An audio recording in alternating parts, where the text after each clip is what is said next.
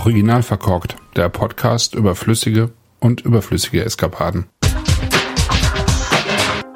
Herzlich willkommen zum Wein am Sonntag, den 10. April 2022. In den letzten zwei Wochen hatte ich hier 14 Burgunder rumstehen, und zwar sieben weiße und sieben rote der Domain Montedy Dueré Pocheret. Die gesamten Weine standen aus 2020, was im Prinzip das dritte warme bis heiße Jahr in Folge Weinburgund. Und ähm, ja, wenn man die so zusammenfasst, dann kann man, denke ich, schon von einer neuen Ära in dem Gebiet sprechen, äh, was ja immer so ein bisschen als Cool Climate Gebiet galt und auch war und ähm, sich aber eben doch mit dem Klimawandel auch verändert und verändern muss. Das hat Folgen natürlich für Lagen, die früher schon relativ warm waren, wo man heutzutage Probleme kriegt mit Trockenstress, ähm, ja, fehlendem Wasser, zu viel Hitze, Sonnenbrand bei Trauben und so weiter im Zweifelsfall. Und auf der anderen Seite gibt's eben Randlagen, die früher überhaupt nicht im Fokus standen und die oftmals gar nicht wirklich reif geworden sind und die jetzt natürlich davon profitieren. Also es gibt eine deutliche Verschiebung, von der eben auch der Ort profitiert, über den ich gleich spreche. Und äh, ja, 2020 war nochmal besonders innerhalb dieser drei Jahre, weil es äh, dort die früheste Lese seit Menschengedenken gab. Also die meisten Winzerinnen und Winzer waren Ende August fertig. Ende August tatsächlich. Das ist verdammt früh. Und ähm, es gab nicht wenige, die schon in der zweiten Augustwoche angefangen haben zu lesen.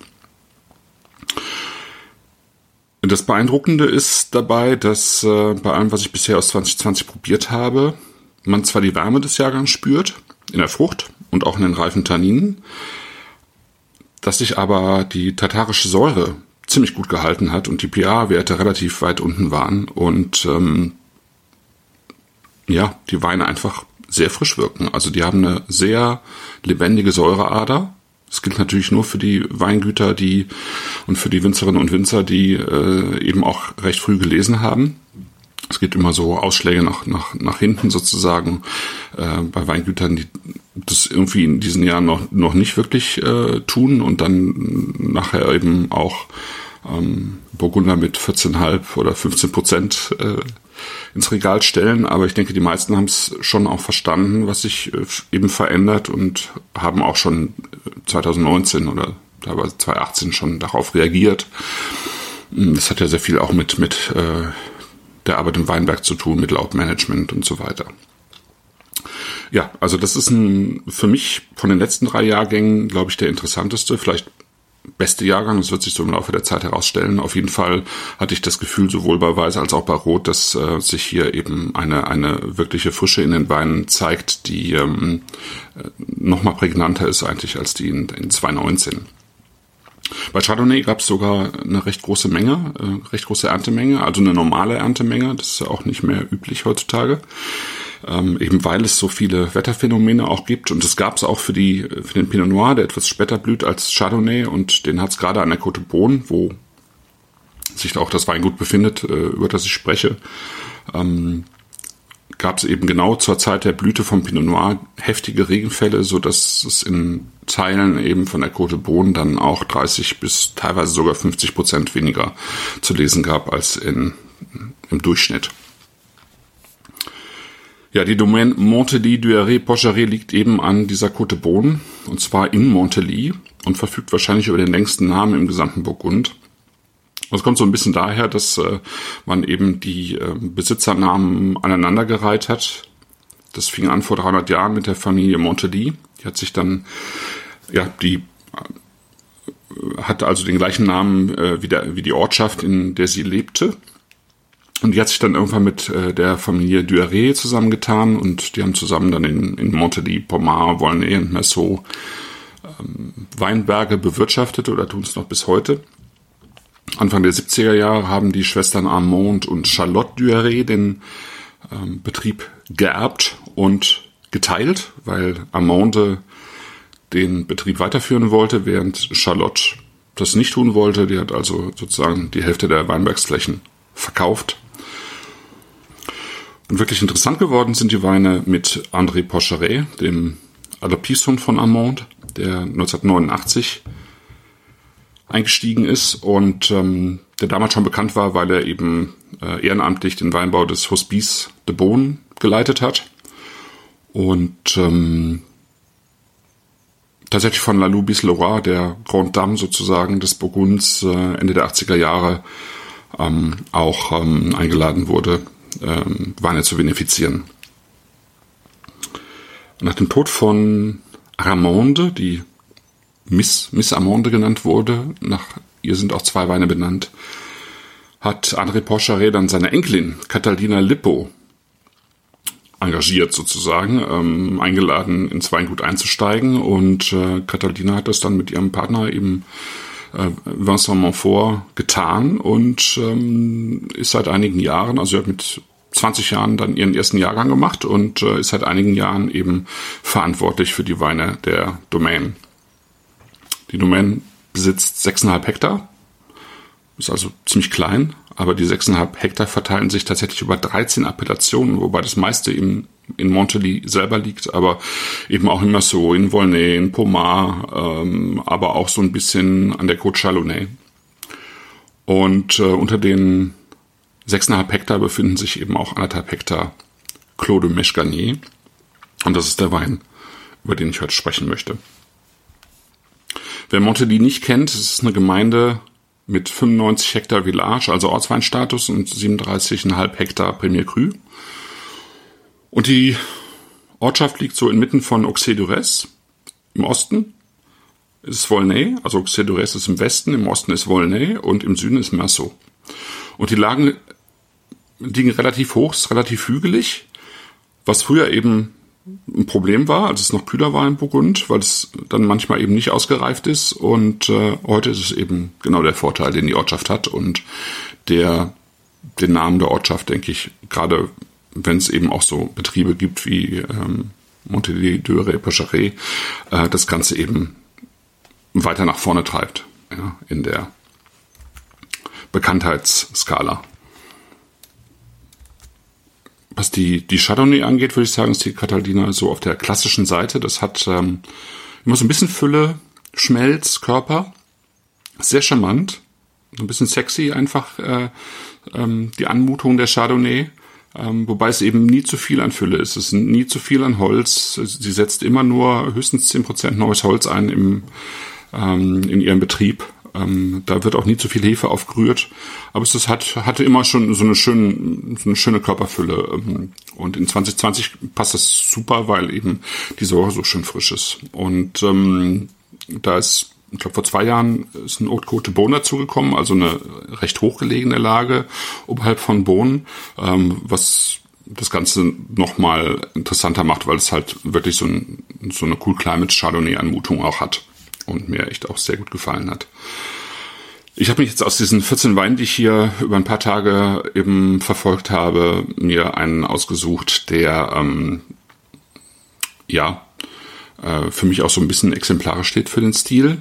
Hm, wer das Weingut insgesamt noch nicht kennt, der sollte vielleicht einfach bei den Einstiegsweinen anfangen und mal diese Cuvée Miss Amonde ausprobieren, ähm, weil, weil die auch so ein Textbook Anmutung hat eigentlich für die ähm, für das Weingut ne? und und eben nicht sozusagen die Einstiegslinie bildet, sondern eben doch schon eine ganze Schippe oben drauf legt und wirklich auch schon eine, sowohl weiß als auch rot eine schöne Komplexität hat.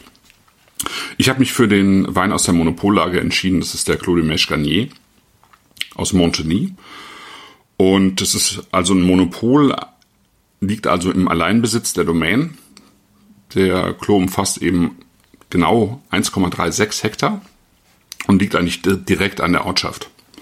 Und ähm, für Caltadina ist es sozusagen ihr Favorit. Sie mag diese Lage am liebsten und ähm, ich finde, dass sie in 2020 einfach wahnsinnig schön ist. Ja. Ähm, das ist so genau die Mischung, ähm, die das Ganze in diesem Jahr so attraktiv macht. Das ist, das ist ähm, Kühle und Wärme in dem Wein, ja, das ist Frucht und da ist Stein in dem Wein, da ist Floralität und da ist Würze in dem Wein. Ähm, und das Ganze startet einfach mit, mit so kühlen, mit so kühlen ähm, Fruchtnoten von Sauerkirschen, von ähm, knackigen Zwetschgen. Da ist Granatapfelsaft drin, äh, da sind Cranberries drin. Da sind Blüten mit drin, äh, violette Blüten mit drin vor allen Dingen. Und äh, auf der anderen Seite hat man aber eben auch ähm, so ein bisschen Unterholz, ein bisschen Waldboden. Und dann aber auch so eine angenehm charmante warme Note, ja, von so einem warmen Brioche und so einem Hauch Vanille und so ein bisschen Holz mit dabei, aber eben dezent. Überhaupt sind es, äh, finde ich, insgesamt Weine und gerade in 2020 sind das Weine, die sehr pur sind, ähm, wo keine Schminke dran ist, wo nichts überdeckt wird. Die sind sehr klar vinifiziert. Es hat ähm, wirklich Präzision und es sind nie laute Weine. Es sind, ähm, aber es sind eben nachhaltig wirkende Weine, finde ich. Und das ist, ist mir gerade beim Clos, Clos de Meche Garnier auch nochmal aufgefallen, weil es am, am Gaumen einfach sehr ähm, griffig ist. Ja, das ist äh, frisch. Das hat eine lebendige Frucht, aber es hat, hat eben auch ein griffiges Tannin. Ähm, es hat diese ähm, säurebetonten äh, saftigen Fruchtnoten, aber da blitzt eben auch immer so was Warmes mit auf, ähm, so was Rundes auch. Und ähm, das kriegt, gibt einfach eine wunderbare Balance. Ja, da sind die Zwetschgen wieder da, da sind die Kirschen wieder da, da ist das Unterholz da, da ist die ähm, diese ganz leichte Vanillenote ist da, aber es ist super saftig, es ist äh, äh, super lebendig. Ähm, druckvoll fast in der Säure, ja, ähm, was wirklich bemerkenswert ist für einen vergleichsweise warmen Jahrgang. Also es hat teilweise da in der Ecke ähm, bis zu 40 Grad eben auch gegeben und das sind schon, ähm, das ist halt nicht mehr cool climate so in, in dem Sinne. Ne? Aber Montelie liegt eben, ähm, wie gesagt, relativ hoch, ähm, liegt relativ geschützt und ähm, da kann man eben diesen, äh, im Prinzip dieses Gefühl von, ähm, von der Kühle noch ähm, erreichen. Ja, und das finde ich sehr schön, weil das, äh, also man, man merkt hier in dem Wein den Charme. Man hat auch das Gefühl, das kann man jetzt schon super trinken, weil eigentlich alles schon da ist. Aber ähm, ich finde, dass die Tanninstruktur und auch die Säurestruktur eigentlich ähm, zeigen, dass der auch ein wirklich gutes Reifepotenzial hat. Und das kostet 32,50. Das ist für burgundische Verhältnisse und für das, was er bietet, finde ich immer noch ausgesprochen günstig. Und eine schöne Empfehlung, so wie eigentlich die ganze Range, die mir echt sehr, sehr gut gefallen hat. Ich hoffe, ihr habt auch einen guten Wein im Glas heute am heutigen Sonntag. Und ähm, ja, ich wünsche euch einen schönen Resttag und eine gute Woche. Bis dann. Tschüss. Disclaimer. Im Allgemeinen kaufe ich die Weine, die ich hier bespreche und vorstelle, selbst. In diesem Fall, und es kommt hier und da auch mal an anderer Stelle vor, es ist eben ein Wein, den ich äh, für einen Kunden von mir betextet habe. In diesem Fall ist es Pinade Picard. Das äh, sieht man ja dann auch in der Verlinkung des Weines. Und insofern habe ich den Wein nicht selber gekauft, aber mich eben dafür entschieden, den Wein vorzustellen, weil er mir so viel Spaß gemacht hat. In eigener Sache noch, ähm, es gibt äh, Menschen, die mich dankenswerterweise unterstützen, indem sie mir Geld überweisen, sozusagen Spenden überweisen für meine Arbeit ähm, auf mein Konto. Und äh, wer das hört und das tut, äh, den würde ich bitten, mal bei mir im auf der Website äh, sich die neue Kontoverbindung anzuschauen, weil ich jetzt in den nächsten zwei Monaten ähm, die Bank wechsle und ähm, die jetzige Bank nicht in der Lage ist, mit mir einen vernünftigen Kontowechsel zu vollziehen. Deswegen würde ich euch bitten, ähm, selber aktiv zu werden, weil ich das äh, in der Form ja nicht tun kann. Ich danke euch auch und ganz besonders für eure Unterstützung.